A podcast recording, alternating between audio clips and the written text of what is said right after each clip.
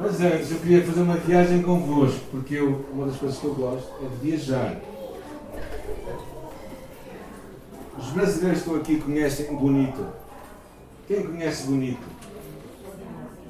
Só de nome, tem que conhecer Bonito. Bonito é um lugar incrível, gente. É um lugar bonito. Bem, eu tive a alegria de ir lá, é? Há uns três anos atrás, estive lá numas, numas cavernas em Bonito, estive a, estive a mergulhar com a cabeça para baixo e a nadar com os peixes. Os peixes de todas as cores. Coisa impressionante. Assim à tua mão. Foi uma das minhas viagens assim que ficaram na minha memória. Ah, e quando estive lá, perto de São Paulo, em Miracatu. Alguém conhece Miracatu? Não, também não é para conhecer, gente. É, é perto da, da, Ilha Comprida. É, é um lugarzinho. Emprestaram-nos uma chácara. Enquanto estávamos lá, é, uns amigos nossos arranjaram através uns contactos dele, é, emprestaram-nos uma chácara no final do Estradão, é, chamada a Chácara do Português. Porque era uma chácara de um português. um português tinha comprado aquilo. Mas ninguém gostava da chácara. Só ele, o balhote. Coitado, ele foi com a doença, os, a, a esposa e os filhos cansaram-se daquilo.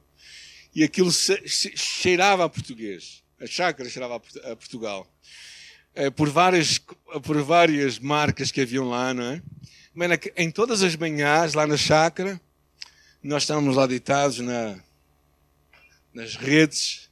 Foi das coisas melhores que eu aprendi na, em, no Brasil. E ouvir os pássaros a cantar. Pássaros de todas as formas e feitias. É, uma das minhas viagens também que ficou na minha memória foi a visita à Califórnia. É, uma passagem muito rápida. É, passei lá na zona dos daquelas grandes árvores das sequoias é uma coisa magnífica, gente. Árvores enormes, com uma beleza de verdura incrível. Os Estados Unidos é muito bonito. Muito bonito. Porque eles também são muito grandes, não é? Nós temos zonas espetaculares. E eh, porquê que eu estou a falar tudo isto?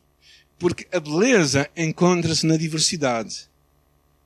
Se tudo fosse igual a ti, o mundo não seria bonito. Igual a mim, não seria bonito também. Mas a beleza consiste na diversidade. Na diversidade. Às vezes nós vemos a diversidade como quase uma ameaça, mas eu acho que não. Realmente a, a diversidade é uma beleza.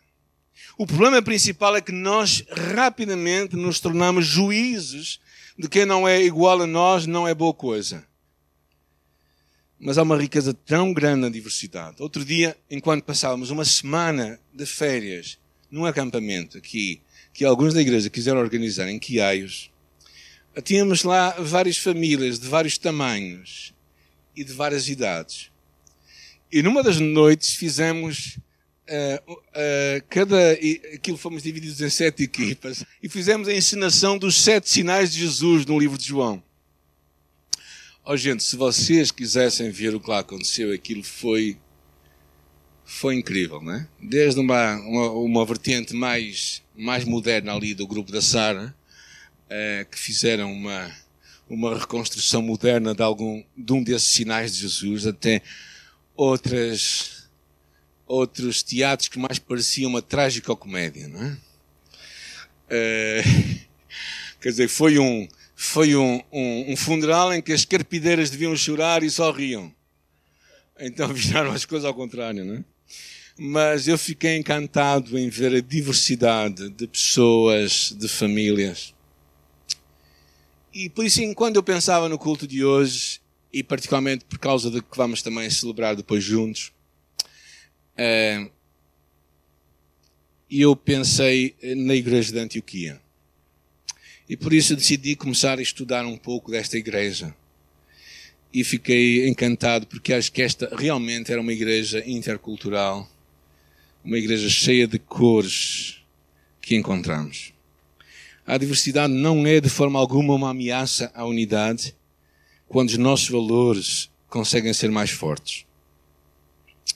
E por isso eu acho que o importante é nós aprendermos a valorizar as diferenças ah, e a valorizar, acima de tudo, Cristo em nós e a palavra de Cristo. Não é? Se vocês pensarem um pouco também no próprio cristianismo, ah, nós percebemos o quão desafiante foi. Porquê? Porque ele surgiu como uma ruptura com uma cultura bastante densa e bastante forte, que era o judaísmo. O judaísmo, ah, que afetava ah, o povo judeu, mesmo sendo uma religião, e eles trazia de si uma, uma componente cultural e social muito grande. Os homens tinham que ser circuncidados, havia uma série de, de procedimentos que as pessoas tinham que ter, guardar sábados e tudo isso. Então eles saem de, um, de, uma, de uma visão muito pouco colorida, vamos chamar assim, de uma vida, para trazerem e darem as boas-vindas a gente que vinha de muitas outras culturas. E é assim que nasce o cristianismo. E quando ele nasceu, não foi fácil esta ruptura para abrir, para perceber o que era essencial e o que não era essencial. E por isso, no livro de Efésios, é interessante a palavra do apóstolo Paulo, que ele diz: Porque Cristo é a nossa paz, a qual de ambos os povos fez um. E derrubando a parede da separação que estava no meio, na sua carne desfez a inimizade isto é, a lei dos mandamentos consistia em ordenanças para criar em si mesmo dos dois um novo homem, fazendo a paz. E pela cruz reconciliar ambos com Deus em um corpo, matando com ele as inimizades.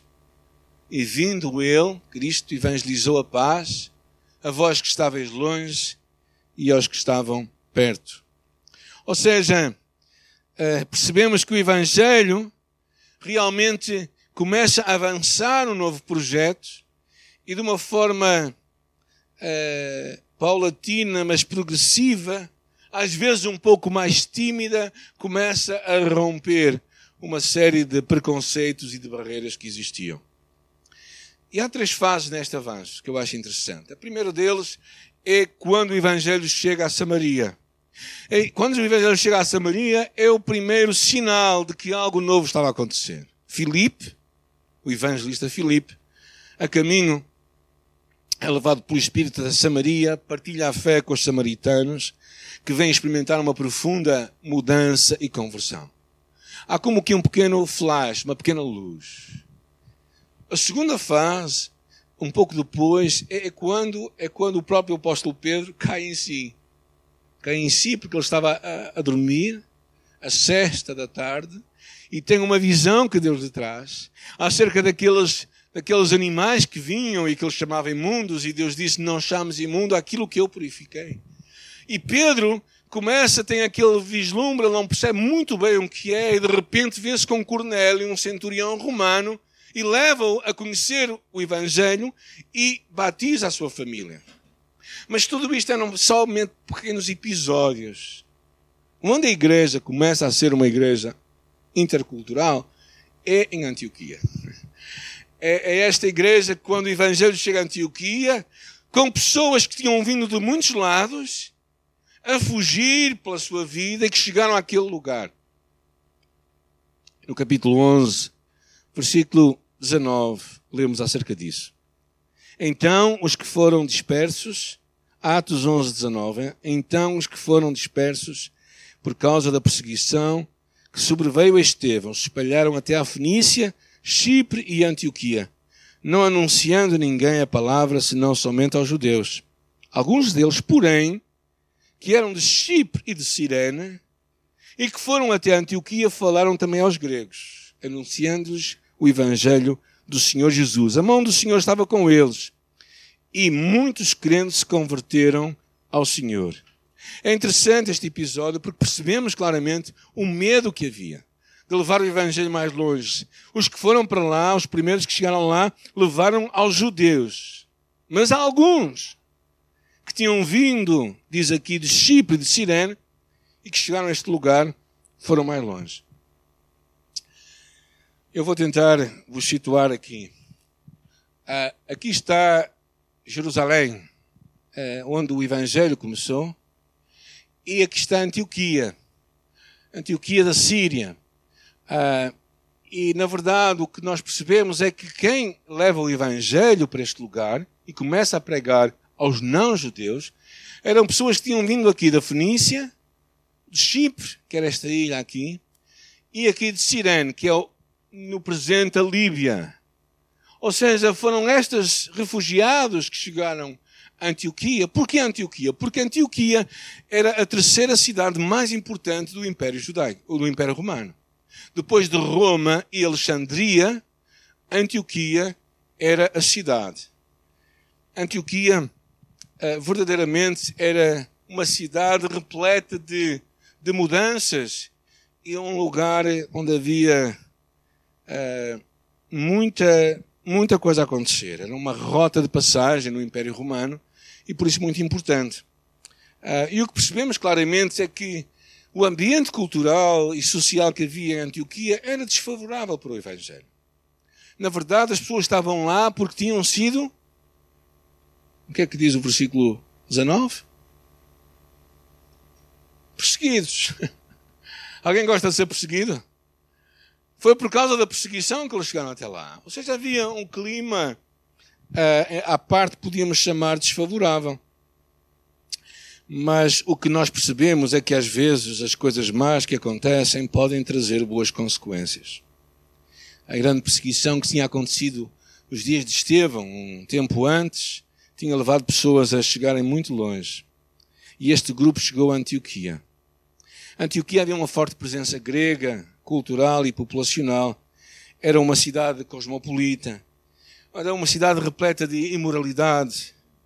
Uh, também havia vários jogos de carros.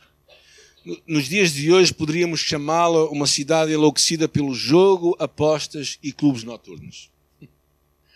Havia uma, uma adoração a Daphne, uma deusa, e, e aquela deusa tinha prostitutas, tinha mulheres que se prostituíam à noite para atrair homens. Então era uma cidade repleta de, de, de grande pecado. E foi este lugar onde Deus decidiu começar uma igreja que fez história. Porquê? Porque eles perceberam que mesmo que coisas más possam acontecer, Deus pode usá-las para o nosso bem. Foi aqui que a igreja cresceu, num ambiente assim, cosmopolita, um ambiente muito misturado com muitas coisas. E é aqui que a igreja acontece, não é? E acontece por quem? Acontece por pessoas que nem nome têm, certo? Alguns deles. Tem, tem aqui o nome dele? Alguns. Alguns deles que tinham vindo de Chipre e de Sirene. Possivelmente alguns dessas pessoas estarão no capítulo 13, que nós vamos lá chegar, mas não sabemos o nome das pessoas. E é o que eu chamo os anónimos pioneiros. Pessoas que tinham vindo do norte de África, que chegaram a Antioquia para comunicar o Evangelho. Não sabemos os seus nomes, mas sabemos o seu êxito. Aqui diz: porque a mão de Deus estava com eles, o Evangelho prosperou.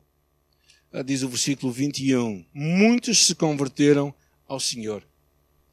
Ah, eu acho que isto é muito interessante, é? porque os heróis da fé que entram na história da igreja aparecem como os pioneiros anónimos de Cristo. que nem o nome deles temos registados, mas que não se aparece despercebido aos olhos de Deus. Ainda que o nome destes homens não tenham sido escritos na história da igreja, não ficarão despercebidos aos olhos de Deus. Eu acho que aqui há um grande princípio muito importante que uma das tragédias das, da igreja é as pessoas quererem reconhecimento por aquilo que fazem. Fazer a nossa obra contando com Deus deve ser a nossa maior motivação. E claro, quando eles começam a ouvir esta movimentação de gente a converter-se, o versículo 22 diz: A notícia a respeito deles chegou aos ouvidos da igreja que estava em Jerusalém e enviaram Barnabé até Antioquia. Eu acho que eles escolheram muito bem a pessoa que enviaram, enviaram a pessoa certa, Barnabé. Porquê? Porque Barnabé não era um, um judeu de gema. E ele tinha sido, ele cresceu em Chipre. A sua família, ainda que fosse judia, ele cresceu em Chipre. E percebemos pela sua postura que ele é uma pessoa notável. Eh, o seu nome até era chamado José no capítulo 4 de Atos. Descobrimos que o seu nome era José. E, eh, mas a igreja o decidiu chamar Barnabé. Pôs-lhe um apelido. Porquê? Porque Barnabé queria dizer aquele que exorta ou aquele que consola. Então, Barnabé era alguém que estava disposto sempre a, a consolar, a encorajar as outras pessoas. E, e, claro, poderíamos falar muito deste homem, mas eu quero citar duas atitudes deste homem. A primeira delas, este era uma, uma pessoa altruísta que procurava o bem dos outros. Não é? Encontramos este homem no livro de Atos a vender as suas propriedades para partilhar com os necessitados na igreja. Encontramos este homem também a ensinar, e aqui nós vamos ver ensinar de uma forma prática a igreja ali em Antioquia a socorrer os irmãos que estavam a passar fome em Jerusalém, por causa de uma profecia que tinha lá chegado. Então é um homem que procurava o bem dos outros e de uma forma ativa o faz, um homem bastante humilde. E uma coisa que eu acho impressionante em Barnabé era a capacidade de investir nos outros e de descobrir talentos. Encontramos isto com o apóstolo Paulo. O apóstolo Paulo tinha sido, quando ele se converteu, ninguém queria falar com ele. Estava toda a gente assim, cheia de medo dele, por causa da sua, seu, da sua história, de que ele tinha sido um perseguidor da igreja. Então, então ele foi buscar Saulo, neste, caso, com o nome de Saulo, foi buscá-lo desconhecido e tirou-o do anonimato. E o trouxe à igreja. Mas não somente isto, porque Saulo, depois de ter se apresentado à igreja, Saulo vai para o interior, para o deserto, onde fica a estudar. Porquê? Porque aquilo, a cabeça dele estava a fazer faísca. Não é? Ele converteu-se a Cristo, mas ele disse assim: isto não pode, como é que isto encaixa com o judaísmo? Como é que isto encaixa com a minha fé? Como um rabino, ele era um fariseu, era um homem que estudava as Escrituras. Como é que isto encaixa naquilo que Deus revelou no Velho Testamento? E pega naquilo, ele precisa de tempo e vai durante uns anos para o deserto estudar. Encontramos isto em Gálatas. E quem é que vai buscar este homem? Está esquecido no deserto? Barnabé. Barnabé vai buscá-lo. E é interessante que Barnabé investe nele. Na primeira viagem missionária encontramos Barnabé e Saulo. No final da primeira viagem missionária encontramos Saulo e Barnabé. Mas Barnabé nunca teve problemas com isto. Outra coisa que vemos com ele foi quando João Marcos, que pensa-se que seria seu primo ou sobrinho, decidiu desistir da viagem. Ele tinha ficado com medo, por alguma razão, daquela, daquela primeira iniciativa que tiveram, e por isso, quando terminou, ele, foi, ele tinha sido embora, e quando terminou, eh, Barnabé falou com Paulo e disse: Paulo, era bom levarmos João Marco conosco. E Paulo, como era uma pessoa radical, disse: Se ele falhou, agora, Nicolas, não tem direito a ir connosco na segunda vez. Quem diria a mesma coisa que Paulo? Se calhar eu diria. Mas foi, era uma má escolha, gente. Porquê? Porque Barnabé trabalhou com João Marcos e João Marcos vem a, a ser muito útil para o, o Evangelho. Então, o que encontramos neste homem era verdadeiramente um homem que salta. E diz que a igreja o enviou até Antioquia.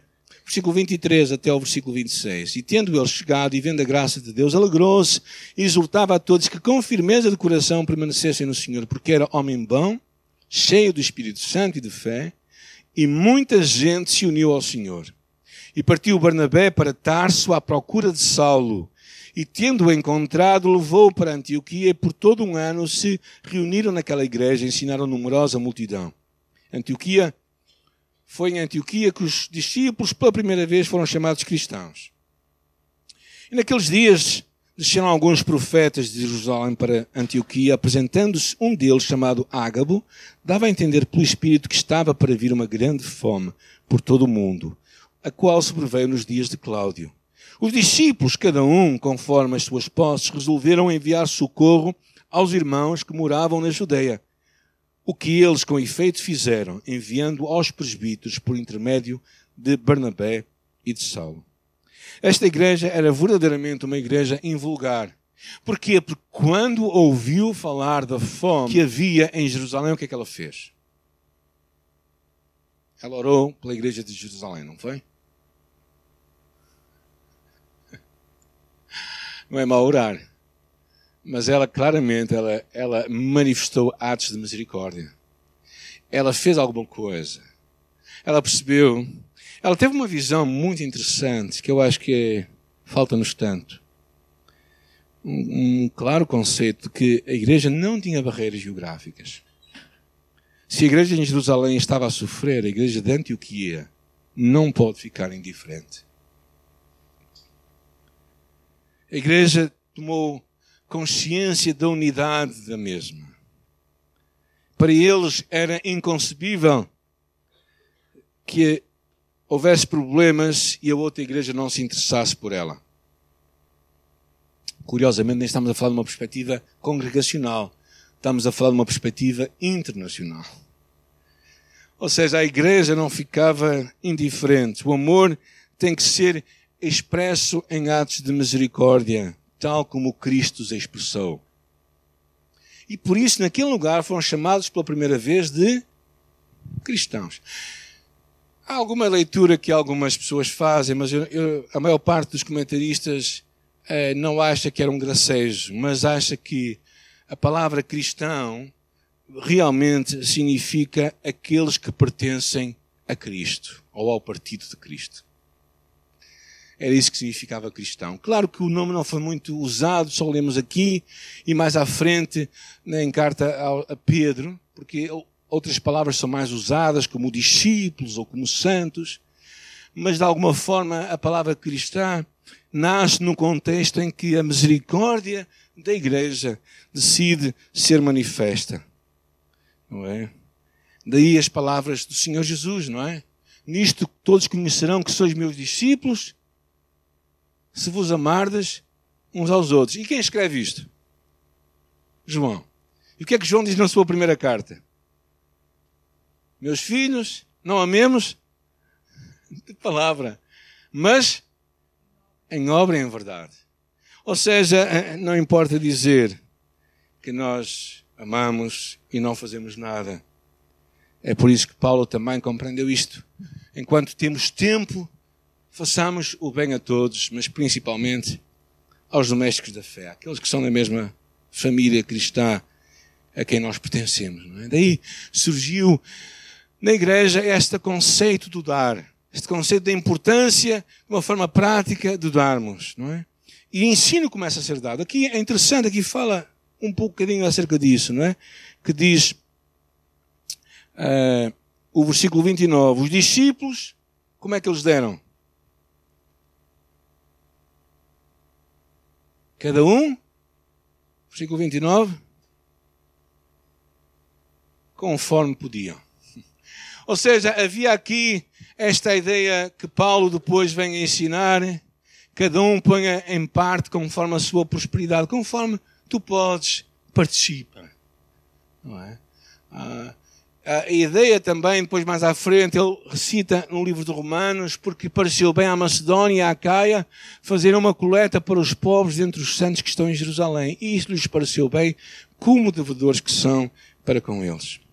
Ou seja, a igreja intercultural de Antioquia era uma igreja que agia em misericórdia, atuava em misericórdia com os que estavam longe. E eu penso que aqui também claramente nós percebemos que a igreja intercultural dos dias de hoje tem que ser uma igreja que tem que agir em misericórdia, também para com aqueles que chegam até nós. Não podemos fechar o nosso coração para aqueles que chegam até nós de outras culturas e que precisam de ajuda da nossa parte.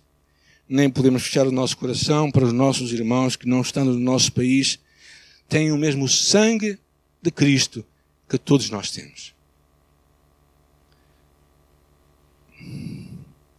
Às vezes dá-me a entender que nós confundimos o Evangelho. Pensamos que o Evangelho termina em nós e nós somos simplesmente um veículo de bênção para os outros.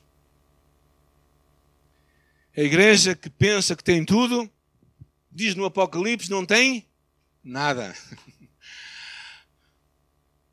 Ai de nós se um dia chegarmos a um ponto em que nos esquecemos de partilhar com os outros das suas necessidades. Ai de nós se nós esquecermos daqueles que chegam até nós, que precisam de ajuda e nós fechamos o nosso coração. Ai de nós enquanto nos orgulhamos que o Evangelho já chegou até nós e não estamos preocupados em que ele chegue até aos outros. Ai de nós. Não entendemos o que é o Evangelho. A igreja de Antioquia percebeu que o Evangelho também era manifesto em atos de misericórdia. E no capítulo 13, lemos um pouco mais acerca desta igreja, vamos ler mais três versículos. Havia na igreja de Antioquia profetas e mestres, Barnabé, Simeão, por sobrenomes Níger, Lúcio de Sirene, Manaém, Colasso de Herodes, o Tretarca e Saulo. E servindo eles ao Senhor e jejuando, disse o Espírito Santo: Separai-me agora Barnabé e Saulo para a obra que os tenho chamado. Então, jejuando e orando, e impondo sobre eles as mãos, os despediram. A igreja intercultural de Antioquia era uma igreja também que orava e que enviava. Que equipa nós temos aqui? Uma equipa incrível que Deus levantou de apóstolos, de anciãos, presbíteros, que é a mesma coisa, ou pastores, que é o mesmo, e de profetas. Uma igreja que tinha estas funções diferentes, mas estavam todos unidos para ouvir Deus e saber o que Deus queria que eles fizessem. E é curioso que Deus, no meio desta comunidade, há cinco pessoas que sobressaem, não é? Os cinco líderes da igreja, profetas e mestres. Um deles era Barnabé, que já falamos um pouco, um judeu oriundo de Chipre. O segundo deles é Simeão. Era também judeu, mas é dado um outro nome, Níger, que significa, que em latino, significa romano, ou seja, é um nome, um nome latino. Então, e ele teria, teria ligações com Roma. O que alguns pensam, fazem uma ilação, que Simeão poderia ser o mesmo Simão que levou a cruz de Cristo. Mas é um bocado é pouco provável que tal aconteça. Seria impressionante, claro que seria impressionante, se o homem que levou a cruz de Cristo um dia mais tarde pudesse ser o líder de uma igreja. Mas não há muita base histórica para dizer isso. O terceiro dele é Lúcio de Sirene, no norte da África. Era um líbio, hoje é Líbia. Então vocês estão a ver a composição dos líderes destas igrejas, não é? Quer dizer, tem aqui um homem que é judeu, que veio do Chipre, tem um outro que era Simeão, que era, era um nome romano. O, o, o seguinte ainda é mais preocupante. Manaém, que era um, eh, estava ligado à aristocracia, à corte romana, e diz aqui que era amigo de Herodes de Tarca. Ou seja, ou seja, que mistura que nós temos aqui. E finalmente, agora pensem por um bocado, por um lado, Herodes, um antagonista ao Evangelho, e por outro lado, Manaém, seu amigo, um defensor do Evangelho. Curioso isto, não é? E o último deles é Saulo. Saulo, eh, que também era judeu, mas era de Tarso, não era não é, ele não foi criado. E ele era um rabino, era um, um fariseu, foi educado como fariseu.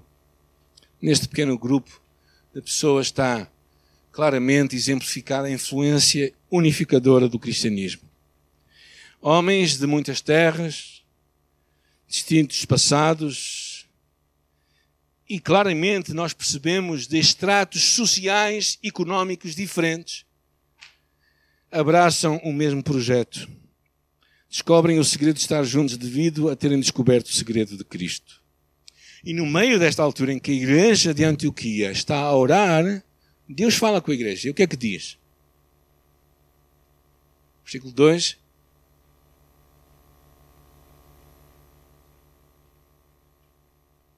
Hã? Enviar quem? Barnabé e Saulo. Mas primeiro eles têm que separá-lo. É? é uma igreja que tem aqui muitas lições. Primeiro, servindo eles ao Senhor, Deus chama aqueles que estão a servir, não aqueles que não estão a servir. Isto é uma lição muito transversal.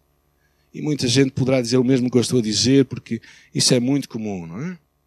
E fala claramente a este: separai-me, separai-me, Paulo e Barnabé, dois líderes influentes daquela igreja, para a obra do ministério. E aquela igreja faz isso. Aquela igreja, o restante da liderança, coloca as mãos sobre ele e os envia. Colocar mãos significa apoio, bênção, reconhecimento da chamada. A igreja intercultural relevante aprende o valor da oração e do envio missionário. A igreja de Antioquia foi uma igreja corajosa. Sabem porquê, gente? Porque daqui a pouco encontramos esta igreja a ser a grande dinamizadora de todo o foco missionário. A igreja de Jerusalém estava lá na sua paróquia, na sua aldeiazinha grande, que era Jerusalém. Mas Antioquia olhava para o mundo. Porquê? Porque quem estava em Antioquia tinha vindo do mundo. Eu acho isto muito interessante a primeira viagem missionária, a primeira viagem missionária que eles deram foi esta aqui. Eles saíram da Antioquia e subiram até Listra, Antioquia da Pisídia, Icone, foram até Derbe, e depois voltaram. É impressionante ver as primeiras igrejas que começam e depois, quando eles retornam e dão um relatório do que tinha acontecido, eles são enviados uma segunda vez e fazem outras viagens. E sabemos que por causa desta igreja, o Evangelho chegou, diz o livro de Romanos, que ele esperava chegar até, até Espanha. Gente, meia dúzia de anos, eles fizeram tudo isto. Como é que é possível que passaram dois mil anos e chegamos tão pouco longe? Porque eu acho que pensamos que o Evangelho é para consumir e não para nos consumir a nós. Para que nós deixemos que Deus nos use para a bênção de outros. A igreja de Antioquia é uma igreja incrível. Eu, ao estar a estudá-la, a preparar a mensagem para o dia de hoje, naquelas mensagens que eu gosto de fazer de raiz, que é pegar nos textos bíblicos e andar ali a vasculhar, eu fiquei fascinado com esta igreja. E acho que traz muitos exemplos para ti e para mim. Traz exemplos que nós devemos guardar, não é? Primeiro, esta imagem da coragem para levar o Evangelho mais longe. Num ambiente aparentemente desfavorável, de perseguição, saibamos ter a coragem de levar o Evangelho. As circunstâncias, um clima desfavorável, não é impeditivo para o avanço do Evangelho. Não deixemos que as nossas condições limitem o poder do Evangelho. Acreditamos que Deus pode levar muito mais longe. E eu acredito nisto e quero acreditar de uma forma mais prática através da nossa igreja de irmos muito mais longe. Temos esta coragem de sermos ousados. Vivamos atos de misericórdia práticos e relevantes para abençoar os necessitados. O nosso amor nos tem que levar a agir. Aprendamos, só podemos ser cristãos se agirmos como Cristo. Aprendamos a alegria de dar e de partilhar com os que têm menos do que nós. É uma mensagem muito clara nesta igreja. Trabalhemos com a pluralidade de líderes e culturas e não vejamos a diferença cultural como uma ameaça à nossa unidade, antes como uma oportunidade para levar o poder do Evangelho. Isto claramente é um desafio para nós também como igreja, não é? Que, que deixa de ser uma igreja só portuguesa ou quase quase totalmente portuguesa para ser uma igreja hoje que tem gente que vem de outros lados, não é? E como igreja teremos que saber também incluir essas pessoas na liderança da nossa igreja. E finalmente tínhamos a coragem para fazer história. acreditar que Deus nos pode usar para transformar o mundo através do poder do Evangelho e da nossa disponibilidade para ouvirmos a Deus. Levante Deus em nós o espírito da igreja de Antioquia, uma igreja que quer fazer uma diferença e que se dispõe a fazer a diferença. Amém. Amém. Poucos améns, mas eu conto que os poucos não é sinal necessariamente do poder, porque o poder é de Deus. E por isso eu espero que aqueles que não disseram o digam com mais coragem do que aqueles que falaram agora.